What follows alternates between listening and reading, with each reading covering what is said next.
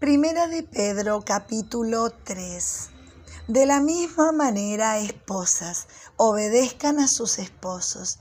Si algún esposo no le cree a la palabra de Dios, podrá ser convencido sin que se le tenga que decir una sola palabra, sino a través de la conducta de ustedes, al ver la forma de ser santa y respetuosa de su esposa que su belleza no venga de los adornos externos, como peinados exagerados, joyas de oro o ropa fina.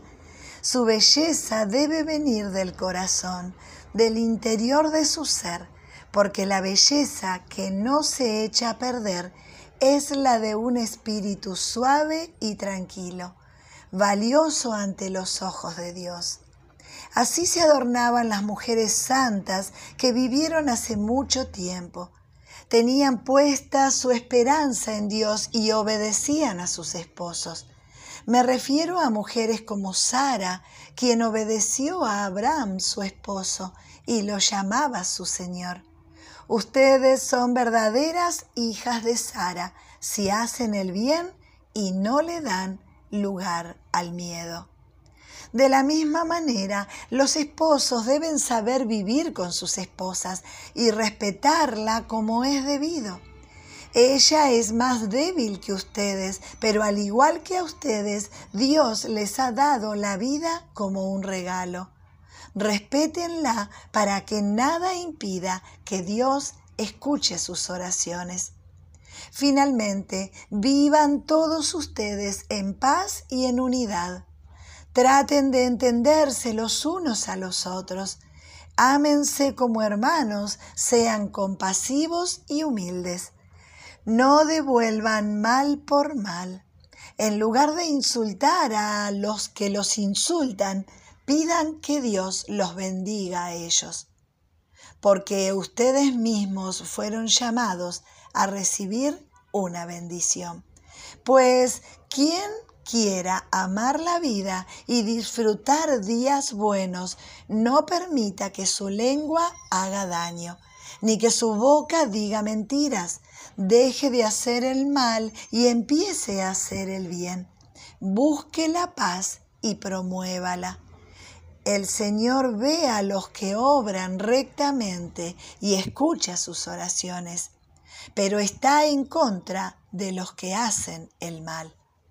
Así que, ¿quién intentará hacerles daño si ustedes siempre están tratando de hacer el bien?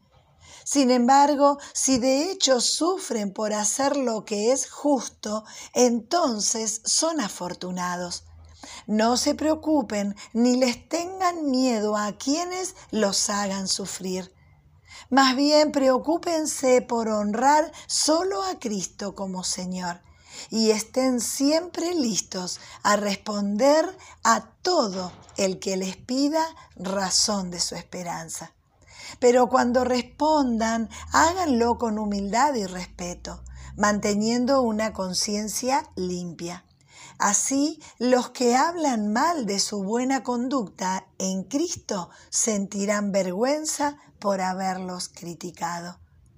Es mejor sufrir por hacer el bien si es la voluntad de Dios, que sufrir por hacer el mal. Porque Cristo mismo sufrió la muerte por nuestros pecados, una vez y para siempre.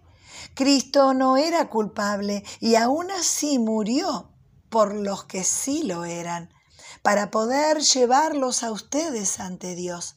Sufrió la muerte en su cuerpo, pero volvió a la vida por medio del Espíritu.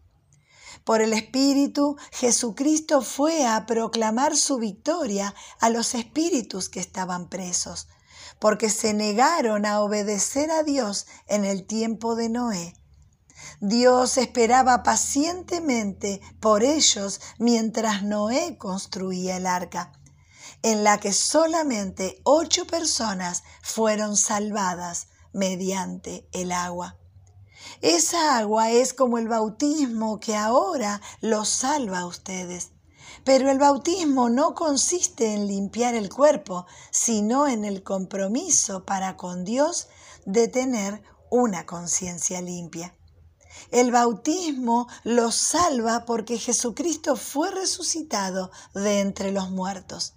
Se ha ido al cielo y está sentado a la derecha de Dios. Jesucristo reina sobre ángeles, autoridades y poderes.